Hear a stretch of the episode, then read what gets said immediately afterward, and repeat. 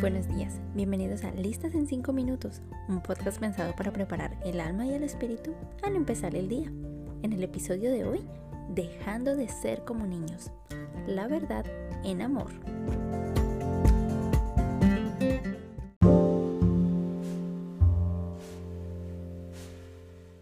Ya no seremos como niños que cambian fácilmente de parecer y que son arrastrados por el viento de cualquier nueva enseñanza hasta dejarse engañar por gente astuta que anda por caminos equivocados.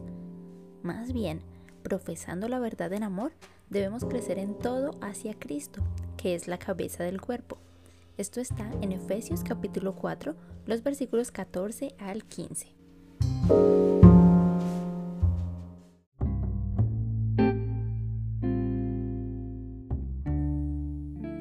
Episodios anteriores ya hablamos de aquellas actitudes más representativas de los niños que muchas veces copiamos. Las pataletas, la indecisión y las comparaciones.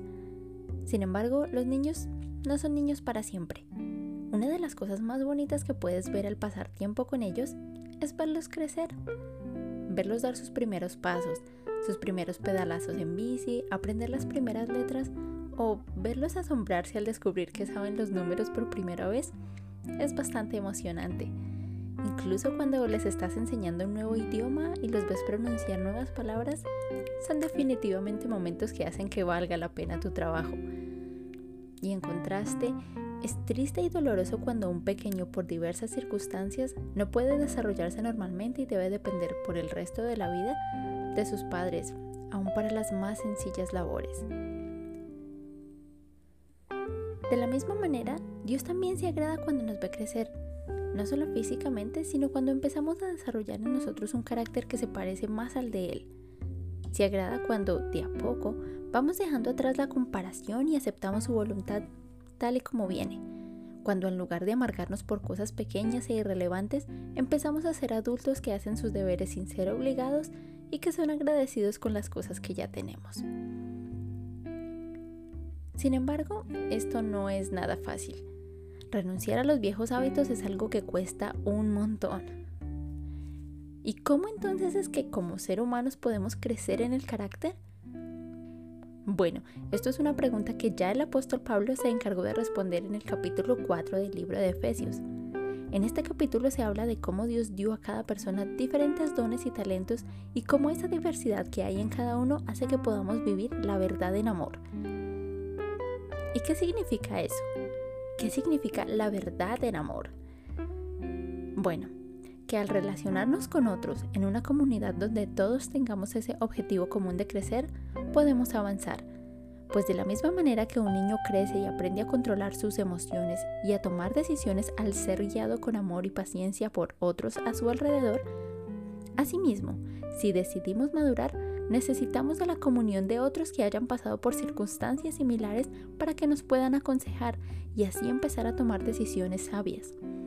Necesitamos de personas a nuestro alrededor que nos recuerden constantemente que andar a dos aguas no es una opción.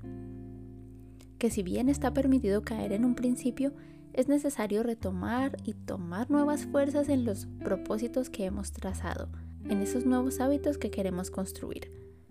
Necesitamos de otros creyentes que nos alienten y animen en nuestros momentos de debilidad y nos motiven a avanzar por encima de las circunstancias presentes.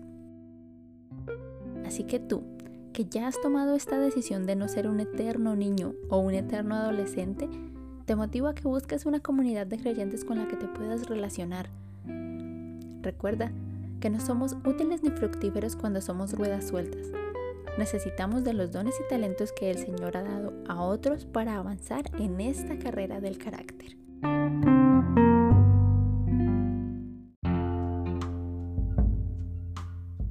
Queridos, este ha sido el episodio del día de hoy. Muchas gracias por escucharme. Una vez más, los invito a dejar su reseña, sus comentarios en arroba Matamoros, así es como me encuentran en Instagram. Y asimismo, si usan Apple Podcast, recuerden que allí pueden dejar una puntuación y un comentario también para que otros usuarios lo puedan ver.